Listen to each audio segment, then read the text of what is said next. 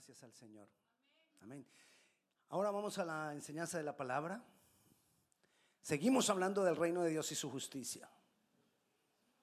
Recuerde, la justicia del reino es la las leyes del reino juntas que establecen la justicia del reino. Y las leyes del reino es las formas que Dios ha dispuesto de cómo se hacen las cosas en su reino. Y quiere que nosotros las aprendamos porque las dejó en la palabra de Dios. Y quiere que nosotros las aprendamos. ¿Para qué? Para que cuando nosotros caminemos en ella, podemos disfrutar de todas las bendiciones que Él ha preparado para nosotros. Amén. Eso llamamos las leyes del reino. Y estamos aprendiendo de eso. Hace ocho días hablamos de la ley del uso y de la ley del crecimiento. Hoy hablaremos de la ley de la fidelidad o de la responsabilidad. Y le pido esté muy atento porque vamos a hablar cosas que si no las entendemos bien asustan. La ley de la responsabilidad o la ley de la fidelidad es muy parecida a la ley del uso. Por eso quiero comenzar estableciendo la diferencia. La ley del uso es que Dios nos dará más si damos buen uso a lo que ya nos dio. Y eso lo explicamos hace ocho días. La ley de la responsabilidad o la fidelidad es que a quien más se le da, más se le demanda. A quien más se le da, más se le demanda. Dios ha sido y siempre será fiel. Por lo cual Él espera que tú y yo seamos fieles. Fácil. Si Él es fiel, Él espera que nosotros seamos eh, fieles.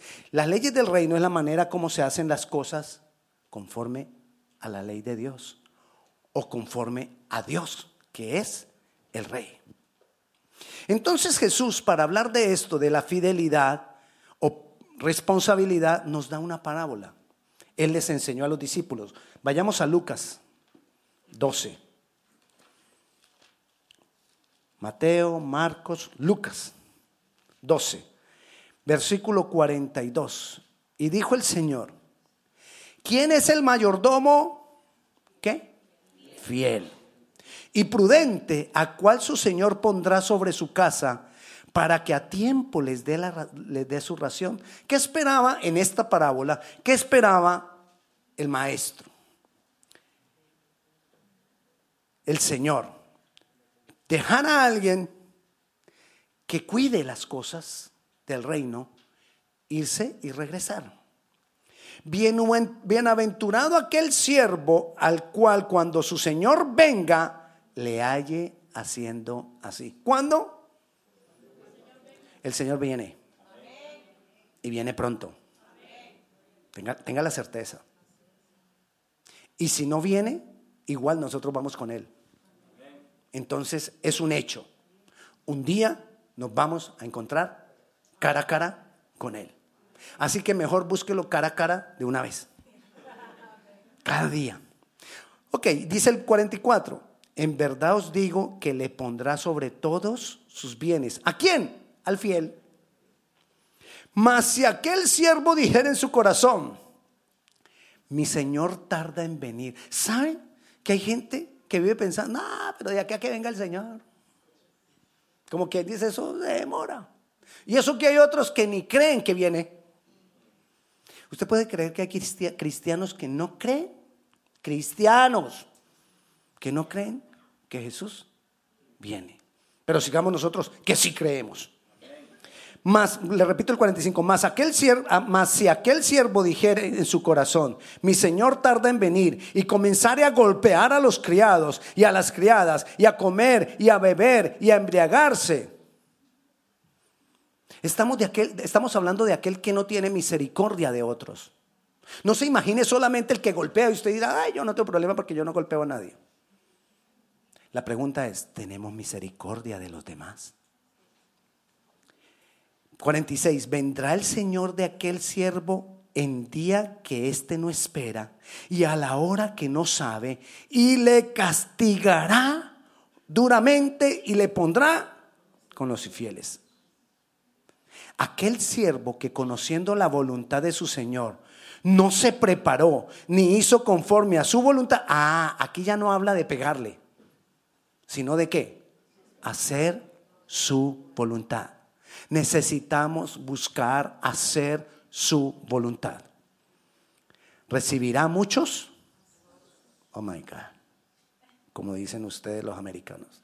Oh my God. Sí, porque ya nos americanizamos. Más el que, mire esto tan lindo, más el que sin conocerla, ¿qué? La voluntad, hizo cosas dignas de azotes, es decir, el que no conoce la voluntad de Dios y hace cosas malas, será azotado poco. pero el que conociendo la voluntad y no la hace, porque todo aquel a quien haya dado mucho, mucho se le demandará.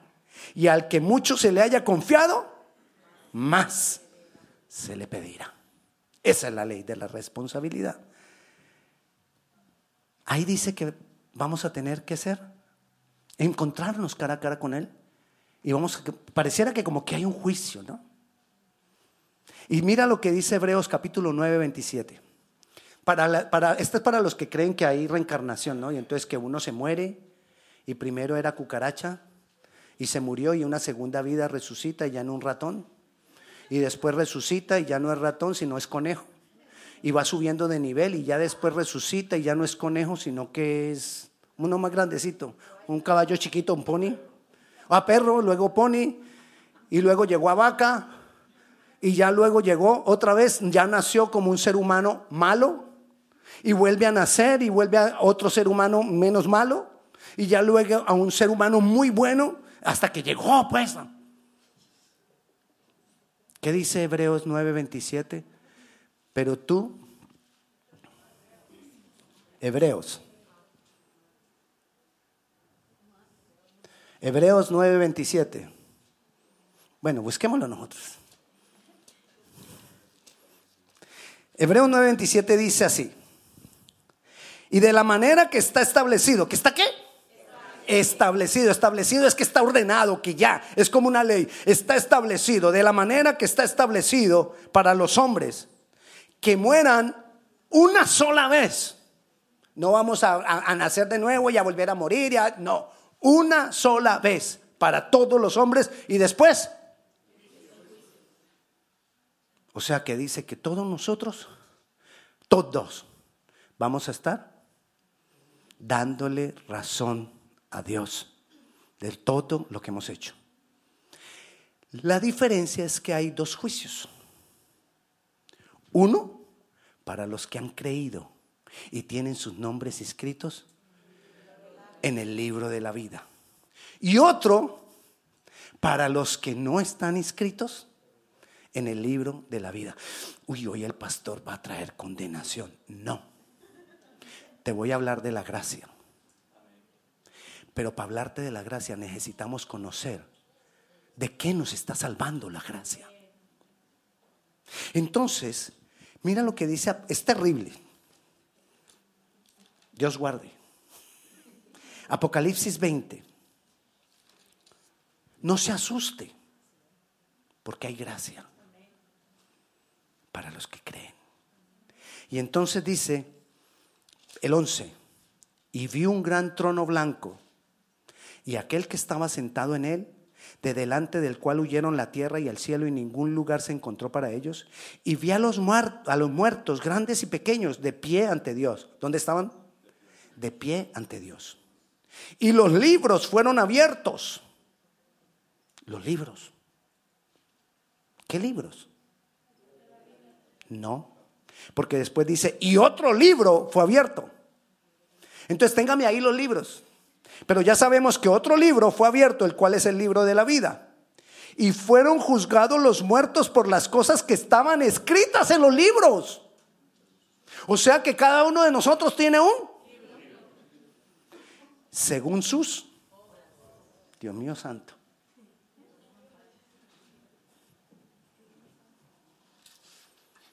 Supóngase que este es mi libro. Está delgadito este pero el mío yo creo que es. Ahí están todo lo que hemos hecho, lo malo, lo bueno, todo, todo, todo. Pecados, ahí están todos. ¿El suyo será así delgado? Ok. ¿Sabes qué dice la palabra? ¿Sabes? Voy a necesitar una asistente, por favor, asistente. No le gusta ser mi asistente a la hermanita. Hasta beso se le da si es asistente. Su hermano. Téngame el micrófono.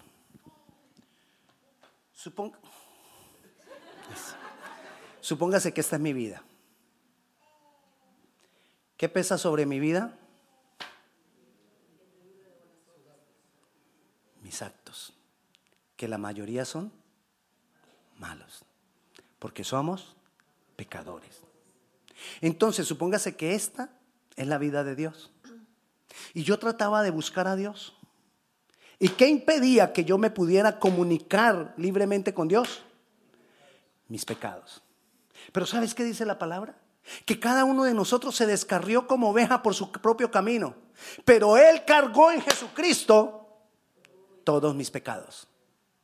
¿Cómo quedo yo? Libre. Ahora Perdón por el librito. Ahora yo busco al Señor y puedo tener comunión con Él. Por su gracia. Amén. Tenga en cuenta esto para todo lo que sigue. Gracias, hermana. Le prometí un beso y después, ay, usted me subió allá y no me... Bueno. Entonces acabamos de ver aquí que hay un juicio. Pero ese juicio se, llama gran trono blanco. Ese juicio es Ah, pero no seguí. ¿Para quiénes? Mire, dice. Y el mar entregó los muertos que había en él, y la muerte y el Hades entregaron los muertos que había en ellos, y fueron juzgados cada uno según sus obras. La muerte y el Hades fueron lanzados al fuego. Esta es la muerte segunda. El que no se halló inscrito en el libro de la vida, fue lanzado allí. ¿Quién? El que no se halló inscrito en el libro de la vida. ¿Quiénes están inscritos en el libro de la vida? Todo el que ha aceptado a Jesucristo como Señor y Salvador y ha creído en Él y, se ha arrepentido, ese está inscrito en el libro de la vida. ¿Lo tiene? Entonces, ¿cuál es el problema de temer a este juicio? No temas a este juicio, porque tú no vas a estar en este juicio si has creído en Jesucristo como Señor y Salvador. Hay una gracia que nos cubre. Entonces viene, pero leímos que todos vamos a estar ante un juicio. Claro, ese es un juicio.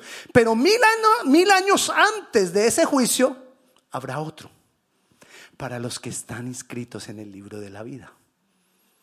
Y ese está en Corintios, perdón, Romanos 14:10. Dice, por, pero tú, ¿por qué juzgas a tu hermano? Mira, comience por ahí. Yo no tengo por qué juzgar a nadie.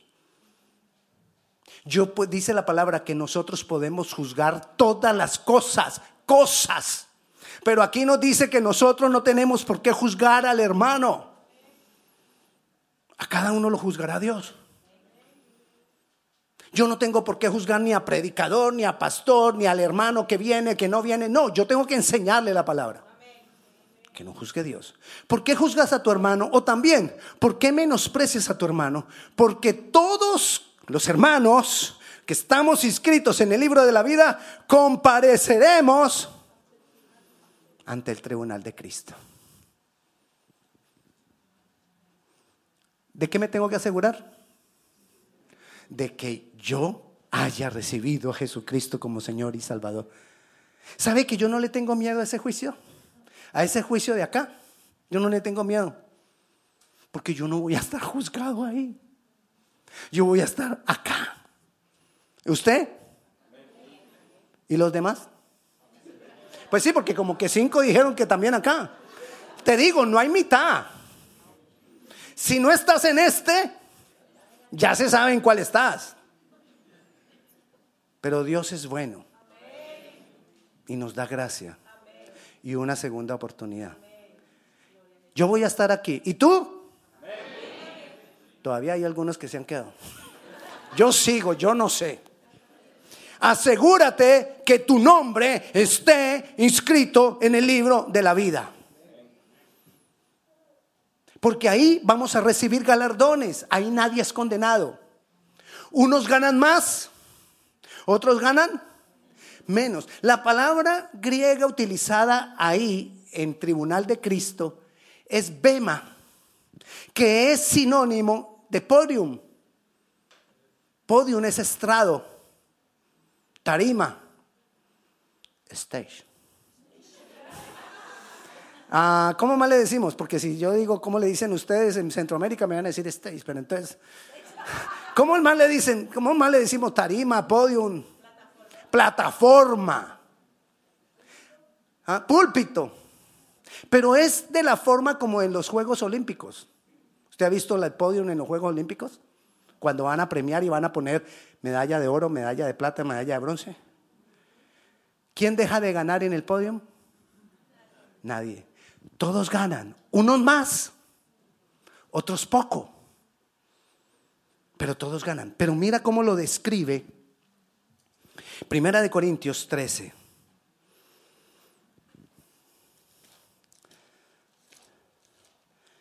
¿Ya lo tiene?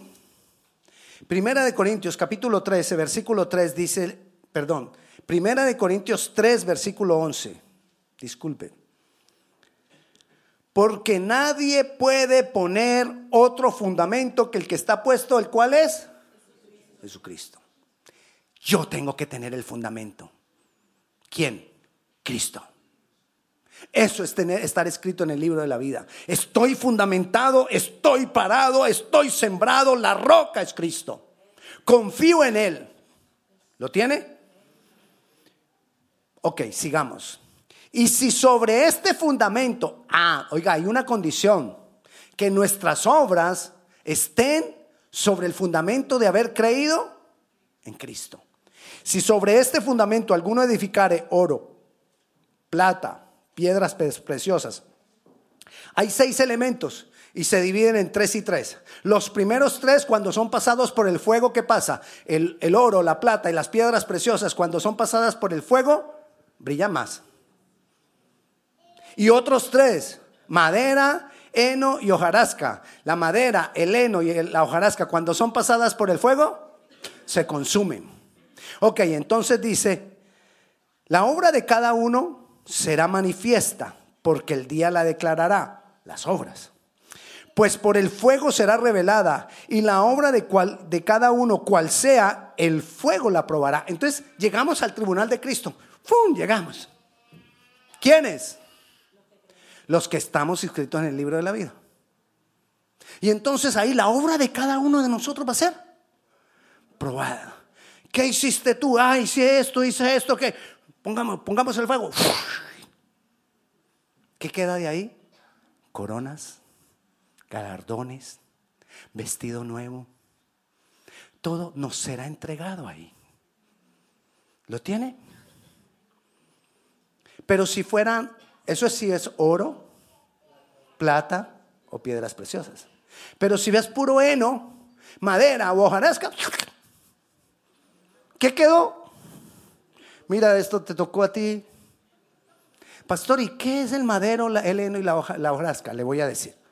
Todo lo que tenga que ver en la Biblia con madera tiene que ver con humanismo. Lo que es del hombre y para el hombre. Lo que hacemos para nosotros mismos se consumirá. Entonces le doy un ejemplo. Un gran hombre así, de esos grandes hombres. No voy a decir un gran hombre de Dios. Supongamos un, un hombre muy elocuente que hablaba de las cosas de Dios. Llegó allá. Pero también con él llegó una señora que no estaba predicando ni nada de eso.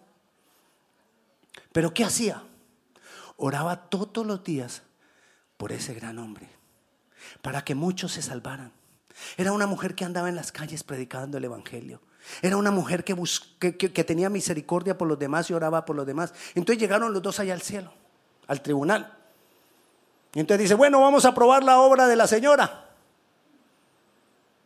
¿Usted qué hacía? Oraba, predicaba en las calles, oraba por la gente, tenía misericordia de la gente. Ok, probemos esas obras.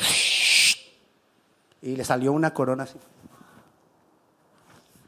El hombre ahí, el predicador ese dijo, si esa es la corona de la señora. Me imagino la torta mía. Ok, el señor predicador, venga aquí. No todos los predicadores, no vaya a juzgar usted a los predicadores. Recuerde que no estamos hablando de uno, de uno. Los demás predicadores somos buenos, pero ese, ese, ese había predicado para que dijeran que era el gran predicador. Ese había predicado para que le tocaran el hombre. Ese había predicado para que la gente le dijera, tú eres el hombre de Dios. Ese había predicado para sí mismo. Pero él estaba confundido. Eso, ego. Y entonces vino, ¿y qué hiciste? No, yo prediqué y llené estadio. Ok. Mira tu corona. ¿Tiene lupa? Y le entregan la... ¿Pero por qué? Porque tú ya recibiste el pago. Tú predicaste para que te tocaran el hombro y ya te lo tocaron allá en la tierra. Tú predicaste para que te felicitaran y te felicitaron. Tú predicaste para que te dijeran que eras el hombre de Dios y te dijeron que era el hombre de Dios, ya recibiste tu pago. ¿Lo tiene? Eso pasa en el tribunal de Cristo. Pero mire lo que sigue. Si permaneciere la obra de cada uno que sobreedificó, recibirá recompensa. Si la obra de alguno se quemare, él sufrirá pérdida. Si bien, él mismo será salvo es decir, aquí el problema no es salvación. Aquí todos serán salvos. Incluso el que recibió lo más pequeñito será salvo. Está hablando entonces de la ley de la fidelidad. Hermanos, dos cosas. Asegúrate que tu nombre esté inscrito en el libro de la vida por haber creído en el Evangelio de la salvación, en el Evangelio de Jesucristo, en la obra que Cristo hizo por nosotros en la cruz. Y seguidamente, haz tesoros en el cielo. El, Jesús nos lo recomendó, que hagamos tesoros en el cielo con nuestras obras, pero ya tienen un fundamento, Cristo. Haber creído en la, obra de Cristo es el fundamento. Haber creído que Jesús es Dios es el fundamento. Haber creído en su muerte y en su resurrección, en su muerte por mis pecados y en su resurrección, su resurrección para regalarme vida eterna. Esa es la ley de la responsabilidad o de la fidelidad. Dios nos está pidiendo que seamos fieles y que busquemos hacer su voluntad. Lo tiene. Pero a veces vienen ataques. A veces e, es difícil. A veces tú estás caminando bien y, viene la tentación. ¿No? Bueno, seis son tentados. Los demás ya coronaron. Pastor, yo ya la hice, ya. La tentación para mí. Bueno, pero hay otros que sí somos tentados. Y de pronto vamos por el buen camino y ahí hasta que levántate y continúa. Siete veces caerá el justo y siete veces Jehová lo levantará.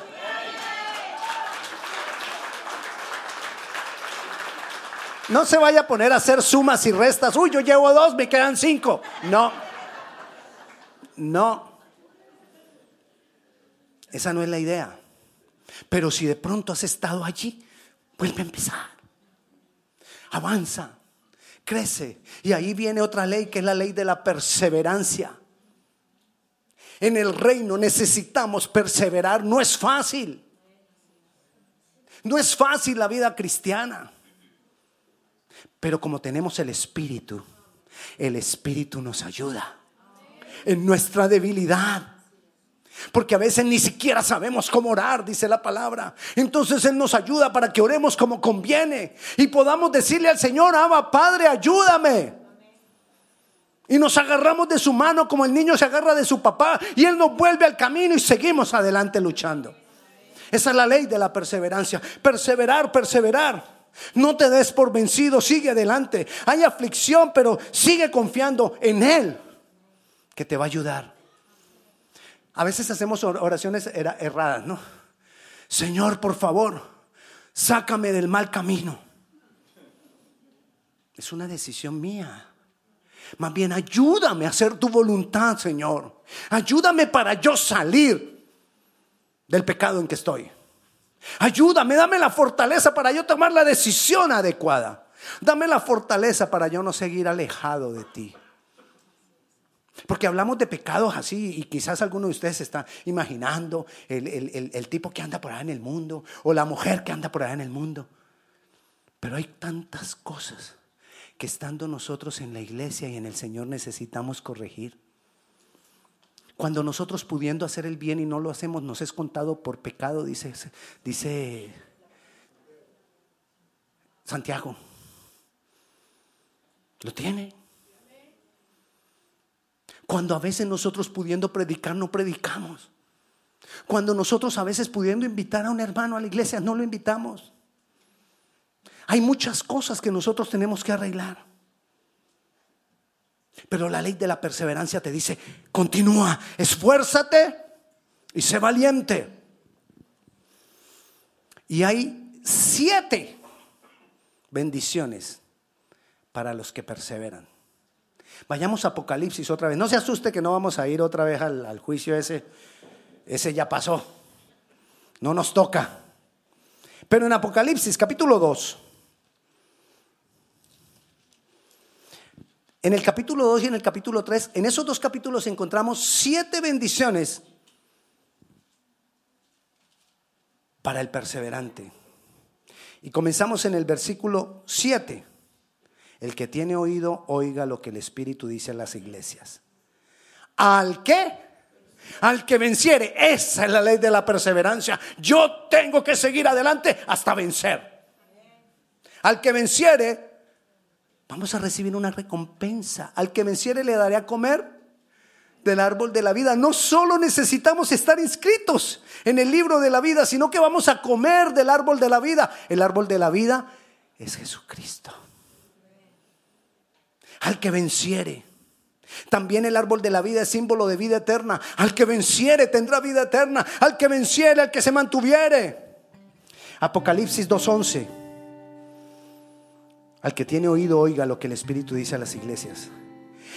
El que venciere no sufrirá daño en la segunda muerte. ¿Y cuál es la segunda muerte? Este juicio de acá.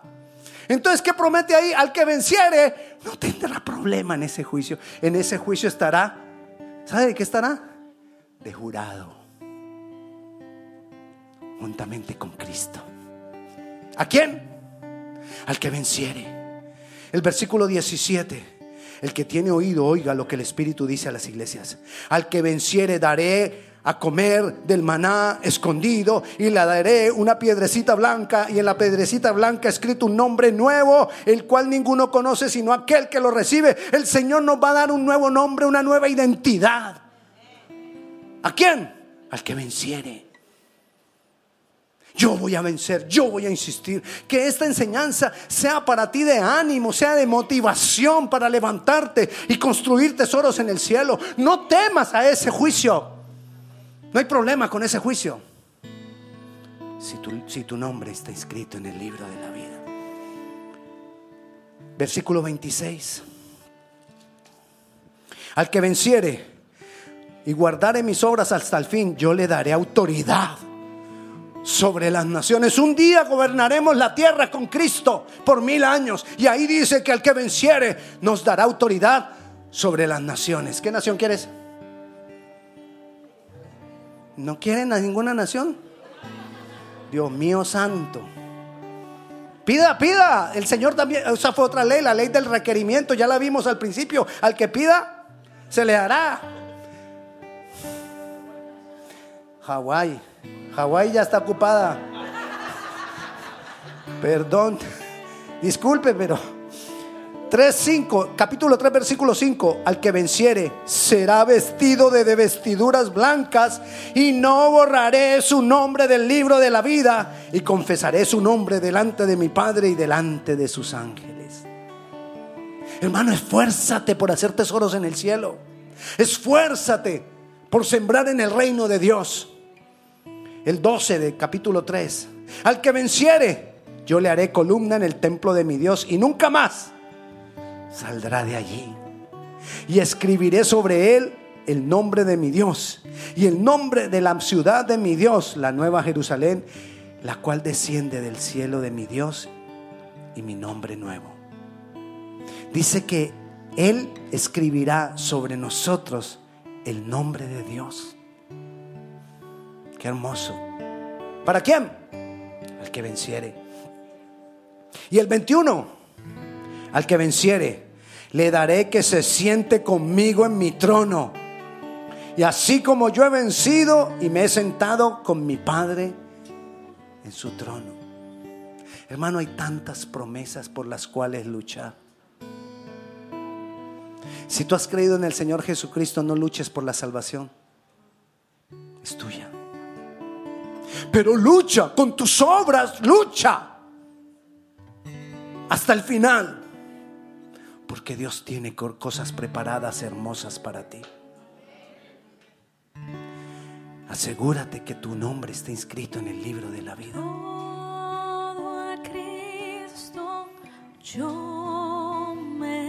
Ahí, ahí, ahí donde estás. Inclina tu rostro, no te pares. Inclina tu rostro. Y asegúrate que tu, que tu nombre esté inscrito en el libro de la vida. Todo comienza con creer en Jesucristo como Señor y Salvador y declarar con tu boca que Él es Dios y que Él es tu Señor. Ese es el fundamento y el principio de todas las cosas. Y sí, nos tenemos que rendir de la vieja manera de vivir. Tenemos que renunciar a la vieja manera de vivir. Así que yo te invito, primeramente le digamos al Señor que Él es Dios y que creemos en Él como Señor y Salvador. Pero es necesario, como dice la palabra, que lo creamos con el corazón y lo digamos con nuestra boca. Y yo te invito a que se lo digamos. Señor Jesucristo, hoy te recibo.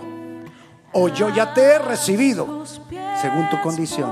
Hoy te recibo como mi Señor y mi único Salvador.